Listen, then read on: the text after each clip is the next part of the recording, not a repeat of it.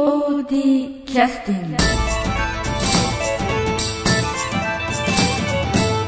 えー POD キャスティング、えー始めさせていただきます。今日はえーっと非常に珍しいお客様に来ていただいておりまして、えー民謡を歌っている人 なんでそんな遠回りなんか歌っています。意味深やね。ん。という、あそのうです。歌ってる人です。は森崎明美さん。い、よろしくお願いします。す。それから、えー民謡のですね教室の花の会というあの踊りが中心のね会なんですけどそちらで万葉小町可憐という、えーよさこいのチームですね、はい。チームのメンバーのお一人でいらっしゃいます桜井、えー、真由美さんはいはい、よろしくお願いします。あの桜井真由美さんというのは、はいあのまいみですから、はいなんか外国の方なんですかね。いや、日本純、純日本人です。コテコテの日本人です。でもか必ず聞き返されますよね。そうですね。ちょっと漢字がうん。ちょっとようん読みにくいので、はいはいはいいもみさんですか？あ はいは。いいもみと呼ばれますね。そのまんまで。あの森崎さんの方も、はい明美というあのお名前ですけど漢字は結構変わった感じじゃないですか。あうん、ええ間違えてよくやけみって書きますけど、似てますね。きついなって。そうそうそういうふうに言われちゃいますよね。ええうん。そういうちょっと共通点のあるお二人。そういうそうや。素晴らしい。えー、と実は今日お越しいただいているとはあの劇団 POD の安田三郷今ちょっと台所に行ってしまいましたけども安田三郷君が、えー花の会の万葉小町可憐さんからですね発注をいただいて今年のあのよさこいのはい。曲を、まあ、制作をしてるんですけどもその制作の中で、えー今回の曲にぜひちょっと、えー安田三郷君が色気を出したいということで。いいですえね。ー森崎さんにあの実はあのボーカルを入れていただいたんですね、えー今日あのマイクの前で初めて録音されたのか、それともここういうことは結構やってらっしゃるんですか？録音とかは初めてかな。あそうですか、ん、CD 作ったとかそこら辺あはあまあ 初めてかな。うん。あマイクの前ではよく歌わせていただいてたんですけどね。ああそれはステージの上でも、そうですね。そうステージの上。うん。はい。はいあの前あの実はボーカルというか、うんそういったことで何人かの方お越しいただいたりして、ええ。録音してたんですけど、はい。非常に、ん。あのガチガチになってらっしゃる方多かったんで慣れてない、えでも先ほど私あの、まあ、緊張されるかなと思って、わざと、あの顔出さないようにしてたんですけど、全然緊張されてなかったので、そうですね。うんそまあそういう人だということなんですねい やらしいですね、なんか。そういう印象でいいんですよねな、な、ナルシスト？そんな感じかな？あ今先ほどからお話ししてた、ええお聞きしてたのは全部、んえー全部クリアになりましたああ、そんな感じです。ナルシストというそうですね。ねうん。まあの息子がよく使うんですけど。えらいあの、ええ知的なお子さんえがいらっしゃいえます、はい。あ昨日もね、あの天然のエコーがかかる。お風呂場で。そうです。2時間近く、ね、そうなんです。久しぶりに歌うからと思ってえ、ちょっと緊張してて、一応自分なりに。はい。で、娘に、娘にええ。お囃子を頼んで歌ってみたんですけど、でもちょっと夜遅いから歌っちゃダメかなと思ったんですけど、娘が「まだ9時だから大丈夫お母さん。歌ってもいいよ」というので優しい言葉に甘えて歌ってみたんですけど、はい。はい風呂から出てみた。ら11時でちょっと近所の方には迷惑だったかな。と優しいご近所の方にね、うん。まあいつご近所の方っていうのはご存知なんですか、そういう一家だというのはえー一家っていうか私が勝手に一人で歌ってるんですけど。いやでも今お子さんはお囃子とかね、えーそうですね、ええ。一応そう歌わせては見ているんですけどね、教育した人はでうすよね、ん、自分の車の中は一時期もう民謡ばっかりで子供に、いいですね。うん。子供はもうすっかり覚えてしまったようで、ええ。え なんまあ、お子さんはやっぱり早いですからね覚えるのね、そうなんですよ。あの桜井さんは今日はあのなぜお風邪ひいてらっしゃるんですか？あーなんでですかね。踊り疲れですか？あ、そう、そうですかね。あー実はちょっと遊びすぎで、ホタルイカをの寮に行ったりとか。あそんな真剣なお受け 受け答えしていたすごい楽しかったです。あそうですか、ホタルイカってどうやって取るんですか？えっと、うん。初めて見たんですけど、え。本当に網網ええ。かか何網漁？仕掛け網漁らしくて、あの新港の方だったんですけど、それで少しずつ手繰ってったら新港アメリカはホタルイカだけしか取っちゃいけない網なんらしいんですけど、新港はあのいろんな魚も取っていい、うん。あ本当は魚を取るだけなのにホタルイカが混ざってるぞみたいな感じですごいうじょうじょいてもう網ですくうたびにはい。青いの発信してて、えー綺麗。すごい綺麗だったんです。あのこれラジオを聞いてらっしゃるアメリカの方にご説明しますと、あえ富山というところあほホタルイカが名産なんですよね。あそうなんです。で滑川市滑川市というところが、まあ、ホタルの名産地なんですけど、うん。そこではなくてえ新港という漁場へ出向かれて、そうなんです。はい海っていいですね。あうん。美味しそう。ーそれはあの持って帰られるんですか？あのあまあ今なんかあの手に取ってちょっとはい。食べるふりをされましたけど、あの取りたてのやつを優しい漁師さんがえあのくれたんですよ。ええ。で見たいつも見てるやつってちょっと茶色っぽい赤いんだけど、ええ。怒ってるのでちょっと透明に膨れてで発信してて発信？あのなんか青い光を発信していて 手先から2本発信していて、はいでそれをどうしよう？食べちゃえって食べました。あそのままですか、はい。それどうしよう？食べちゃえというあので手に乗せたら噛まれてあ噛むんだ。うん噛むんです。強いなホタルイカってはいちそういうっちゃいのに。野生的なお話を今お聞きしてました、で風邪ひいてみたいホタルイカって あそれでお風邪をひかれたと、はいあありがとうございます。疲れてとかさ仕事。あしごあ違う。楽しみすぎて。楽しみすぎて。先ほどちょっとね今仕事の話もお聞きしましたけど、お二人とも共通のお仕事をしてらっしゃるということで、ね。そう。え保育保育士、うんはい、はい。初めて知った。あうん。私は噂で聞いてました。そうなんだ。はい。まるちゃんっていう人から そあっかけいこちゃん。ちゃん。えあの実際あの、今おあのラジオ聞いてらっしゃる方もあれですけど、お二人ともその、えーなんて言いますか仕事なりあるいは家庭を持たれつつ、えーそういった活動をしてらっしゃるということなんですけど、あのまあ女性にねあのお年を聞くのもあれですけれども、そこそこのあの、お立場になるとあの毎日が大変お忙しくなるので当然あの劇団 POD も今子ど子連れで出演してる人とか、えーお子さんがすでにもう社会人になってらっしゃる方もいらっしゃったりとかして、まあ両立なんかが、えまあ、永遠のテーマなんですけどもね、お二方はそれぞれどんなふうになんかそういったものバランス取ってらっしゃるんですか？桜井さんはあですか？私ですね。え私は旦那さんの協力だけですかね。理解とだそしたら、えっと、その家庭を何かこう顧みないような活動にはならないようにしうまくこうバランスをとってらっしゃあそうですね、はい。なんかお仕事もしてらっしゃるしね。よいしょよいしょ。旦那さんもよいしょよいしょ。うん。やっぱり時間と取らなくちゃいけないのが大変だということ。ですそうですね、まあ仕事も終わるのも遅いので練習にもどうしてもやっぱ遅れご飯を作ってから行くから、ええ。なるほど。遅れていっちゃってチームの方にも迷惑かけるんですけど、はいはいはい。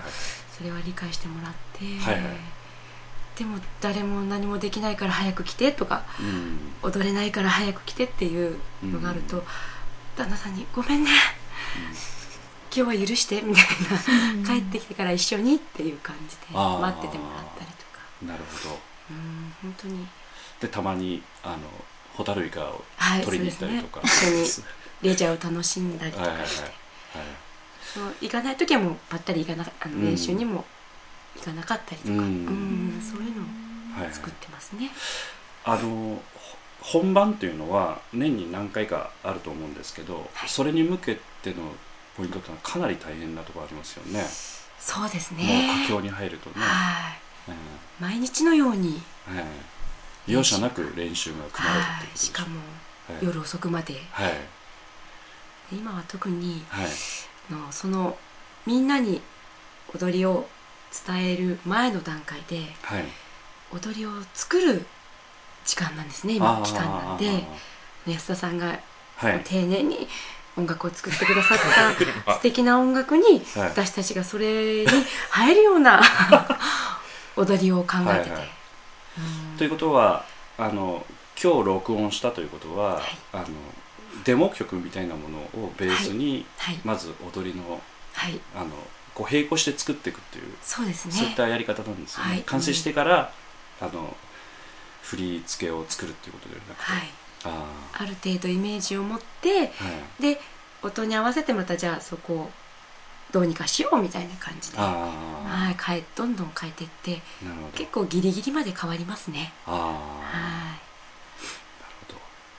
あの森崎さんの方は、はいはい。あのえー歌を歌ってらっしゃるので、えあの実際そのなんていうかあのいろんなその発表会の場であるとか、うんあるいは発表会ではなくて何かその順位をつけるコンクールみたいなものとか、いろいろあると思うんですけど、うんそういったものっていうのはどうなんですかね？あの練習なんかはかなりこう根詰めてやったりとかっていうそうですね、のは、発表会よりもコンクールに対してうん。のこの練習とか緊張それとか体調を整えるだの声をあ整えるだのそういうところの神経の使い方が なかなかしんどいかな、あうん、仕事がまた保育士なもんで、仕事場で大声張り上げてたら声も出なくなっちゃうし体力的にも、うん心的にもー。心に余裕がなくなっちゃったら楽しくなくなっちゃうんですよね。でまあ先ほどねあの、え民謡を歌っている人という表そうです。紹介させていただきましたけど。え歌ってます？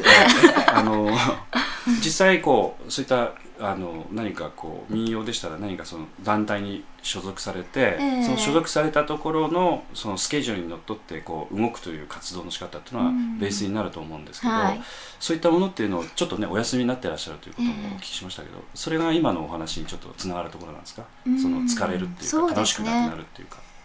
すごく一日の中にいくつもスケジュールを組み込んだりする日が重なってくるとはあ。は家庭には私は今3人子供がいるんですけど、はいはいはい。その子たちのことをおじいちゃんとおばあちゃんが家にいるんです。そその預けっきりっていうか、はい。その子たちのどういうんだろう不安とかストレスとかそういうものが全部おじいちゃんおばあちゃんに行っちゃって、本当なら私がこう受け止めなきゃいけない部分なのに、主人は帰りが遅いし、うん、なのにと思いながらうん。ずっとどういうんだろう。自分の歌ってる姿を、はい。後ろ姿を見て頑張ってる姿を見てくれたら子供たちは育ってくれるかなっていう気もする、どういうんだろう。私の甘えですよね、ええ甘えを家族にうん無理やり受け止めさせながら、ううん。んちょっと今まで引きずってきたことととこがあったかなっていう、うん、反省をさせていただいただいての今回の休憩なんですけど家庭を一番に考えるっていう時期をうん。やっぱりも持たせていただきたいなと、うん。わがままなんですけどね、ううん。んせっかくやるならとことんやってみたいなっていう気持ちはあるんですけど、はい。やっぱり家庭が一番なんですよね、うん。私の中では。で今させていただいてて、はい。実際に息子が今高校に入学したんですけどそうんそうなんです。わその子のねお弁当を作るのにね5時50分に起きなきゃいけないんですよ。辛いですね。5時50分に起きてお弁当を作って朝ごはん作って食べさせて、ええ。で自分も仕事に行く。それを保ち続けるにはやっぱりもう今の状態では民謡は入れれないな、ーなるほど。実際入れてたら民謡入れてたら週に2回はこううん練習に行かなくちゃいけないし、夜に行かなくちゃいけないしうん。うーん。そして土日もコンクールとかで開かなくなっちゃうしコンクールをするってなったら自分に心に余裕がなくなってくるでしょ、うん。でな家族に対してきつい言葉を浴びせかけてしまったり そういうのにもうねどういうがんじがらみになっちゃう、うん。ちょっと崩壊の足音が聞そうです。嫌なんです崩壊する 崩壊するためには 今時々はい。バンプトゥチキンでしたっけ、はい。そういう曲を聴きながらよく思う歌詞の中でははい。自分の手のひらの中を空にして空にしてじゃないと自分の本当に欲しいものは受け止めれないよっていうような、うんそういう気持ちですかね。それは民謡と違う違いますね。違います。息子のよく聞く。歌なんですけどその中の歌詞に自分の人生を重ね合わせながら。うん。うん。ちょっとあそんな今は自分のそういう時期だなっていう。うん、そういう気持ちで今休憩させていただいてるんですけど、ちょっと頑張りすぎたんですかね？そうですね、やっぱちょっとねおそんな感じの人かな、うん、あんまり器用な方じゃないんだけど、なんかあれでもこれでも褒められるとうん。頑張らなきゃっていう、うん。かります。無理やりです。そしたらやっぱりねうん。ちょっと遅刻したり、そうそうそう。いうことが加算できたりしたらどどちらにも頭下げなくちゃいけなくなってきて、自分が辛いですよね、うん辛くなってきちゃうんですよね。うん。だから。そっかそっか、うん。そそうするとちょっとバランスを取るためのね、うん。今期間なんでしょうね。そうですね。まあ、先ほど実はね録音を聞かせていただきましたけど、はい。あこの人は歌うのが好きなんだなっていうのはうん。すごく分かりましたんで。そうですか。え だから安田三郷さんに、え 声をかけていただいた時ははい。本当、うん。え、うん。練習もなしなんだけど、ねえ。歌わせていただける機会がうん。作っていただけたなっていう、うん。ととても感謝の気持ちで、うん今仕事を受けさせていただいた。うんんです、ありがとうございます、こちらこそありがとうございます、はい。素敵な声を。あのオフィスなんかねこうそういった教室に入入ると、うん。そのオフィシャルなスケジュールっていうのがあって、うん。そのスケジュールっていうのはあの要するに自分たちのスケジュールとやっぱり合わなくなるってことが必ずやっぱりあると思いますから、うん。ご自身なりの何か活動の場とかね、うん。そういったものをしっかりこう人間関係とか作られると、うん。いろんなまたうん。自分のスケジュールで面白い何かそういった歌を歌う機会とかねいろいろ作れると思いますから、はい。本当にそういうのは器用におそらくねおできになる方だと思いますね。えー利用してやってください。ということを言いながら、えよろしくお願いします。えちょっとあのぜひ利用させていただきたい。こちらこそよろしく、うん、何でも面白がれる自分がいるので、ううんん。楽しくやれると思います、あの、はい。劇団 POD ではあの音楽祭っていうので、うんこういったあのミュージシャンの方とかいっぱい携わってきてくださってるので、そういった方々だけでライブをやったりとか、うん。そういったことも過去やってまして、うん。そういったところでもうぜひね練習全くなしで出演されてらっしゃる方がいっぱいいますから、え そういう場にこう、なんていうかアドリブでその時のその集中力だけで一気にやっちゃうとかね、うん。そういったような音楽の仕方とかも結構面白いと思いますので、はい。ぜひぜひ。新しい世界をね。一緒に一緒にそうそうそう。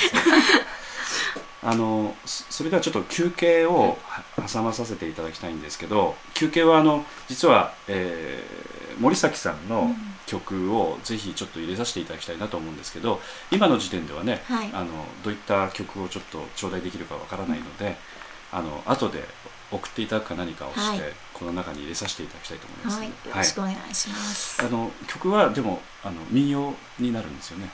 そうですね、はい。今民謡しか、あよかった。ええ皆さんにお聞かせいただける歌はないと思います。はい。じゃああの休憩の曲をはい挟まさせていただきます。はい。えーそれでは休憩の曲です。えー休憩の曲は、えー2005年5月の15日日本民謡フェスティバル NHK ホールでの収録です。えー麦や節を、えー森崎さんが歌っていらっしゃいます。えーこの日本民謡フェスティバルというのは詳しくはちょっとわかりませんけれども、えー各あの民謡の曲ごとに、えー日本一の方が、えーそれぞれあの、まあ、お出になって、えー歌われるという、えー非常に大きい、えー日本でも、えー非常に、えートップの、えーフェスティバルになるんですね。そちらであの1位になった方がお出になるということで非常に森崎さんあのすごい方なんですけれども、えーその時の収録の「麦や節」をお送りいたします。えー収録は、えー NHK でも放送されたそうなんですけれども、えー今回はあえて、えー家庭のビデオカメラで収録された、えーもののですね、えー音声を、えー皆さんにお伝えしたいと思います。それでは麦や節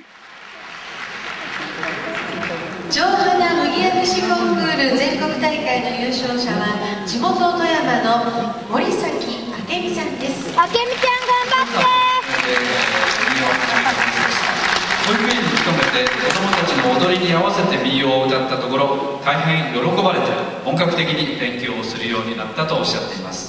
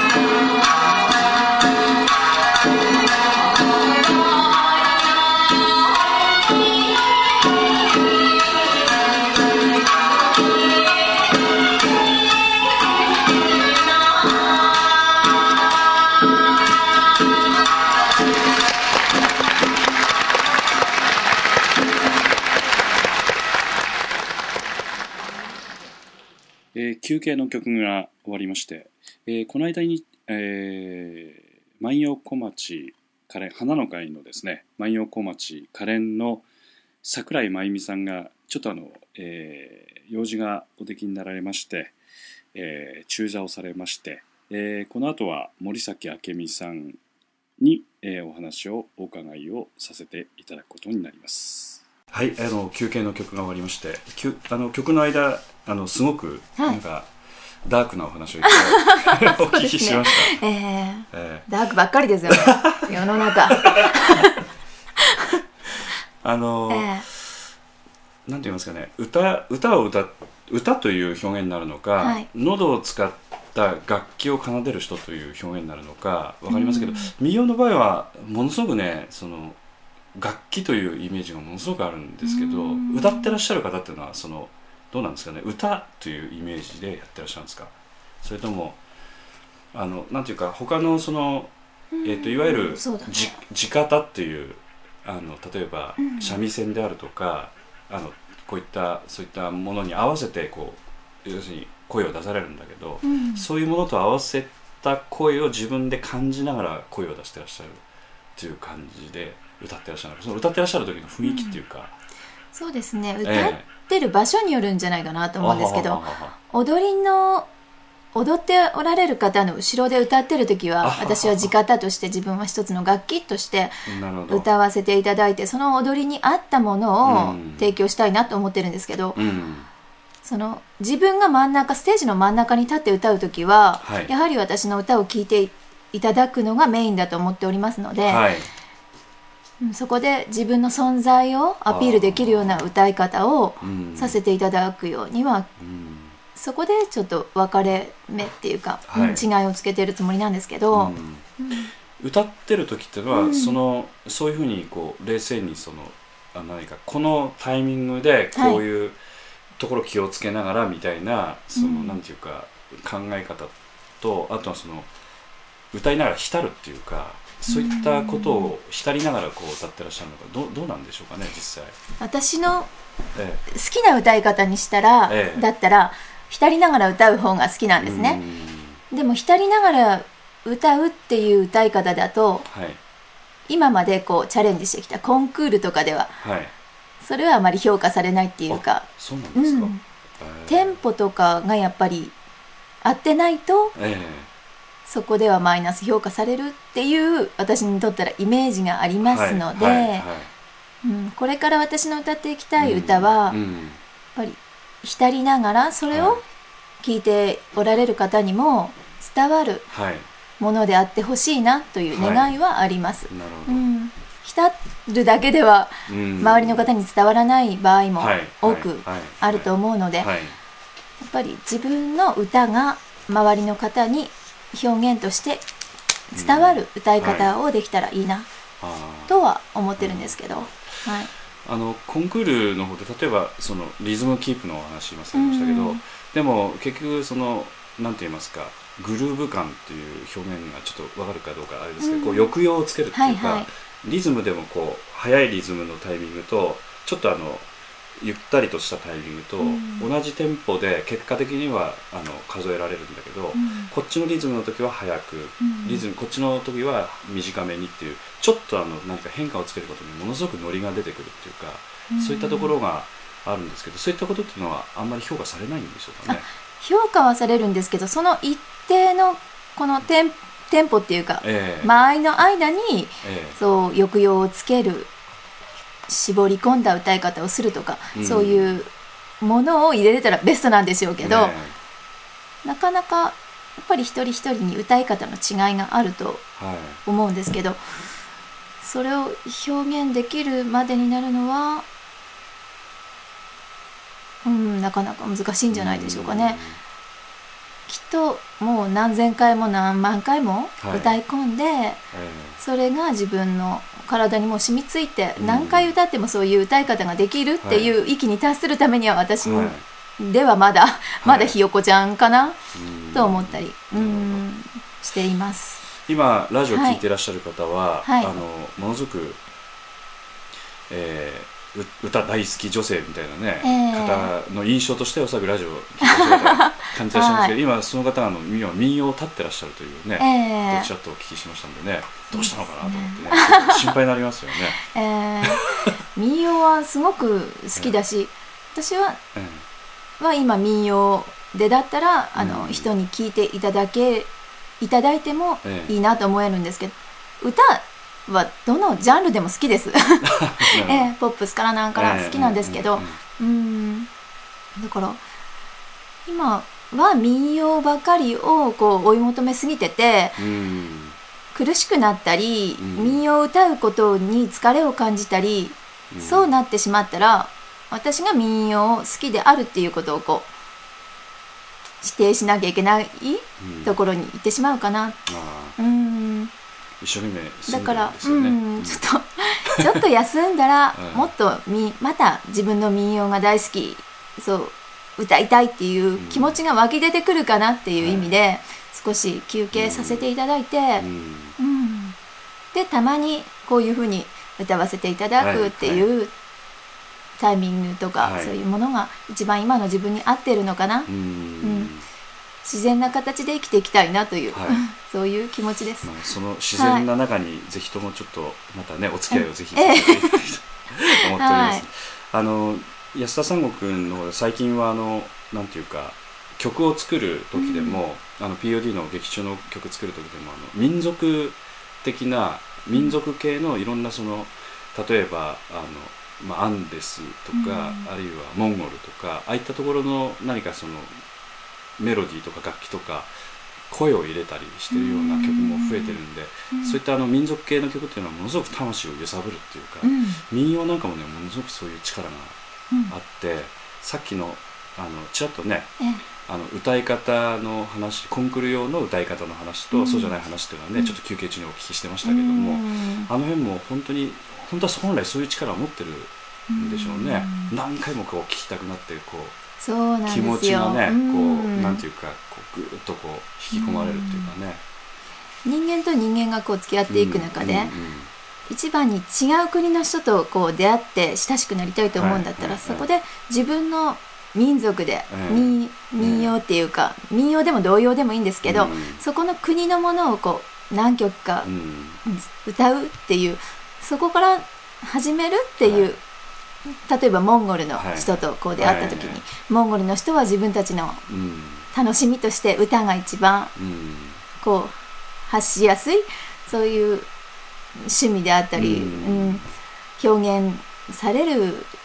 手段であったりするものをはい。こう出してこられると思うんですけど、なかなかこの日本っていうものはすごくいろんな楽しみが増えすぎて、はいはいはい。うん、歌を自分の童謡であったり民謡であったりするものをもう忘れかけていると思うんですね。そういうところを自分たちがこう民謡好きっていう気持ちをもっともっと日本の人たちに発信して、ええ。うん、じ少しでもこう、はい。頭の片隅に置いてもらえたらいいな民族のこの、ううん。ん、血をねはい湧き上がらせるっていうか、はい。思い出させるっていうか、そういう、えうん、力になっていけたらいいなとは思ったりするんですけど、えええなかなかね。うん。あの安田三郷君は森崎さんとはこれでずっと長いお付き合いなんですか？え同じ全く同じ稽古場なので。あそうなんだ、えうん。大体。でもあんま会話してなかったっていうふうに聞い聞いたんだけどさ。え私はあまり稽古場では喋り喋らないので。あそうなんだ。えチンチーンとしますか？らあチン。あほんまにチーンとです。チーンとします。えー。はいはい。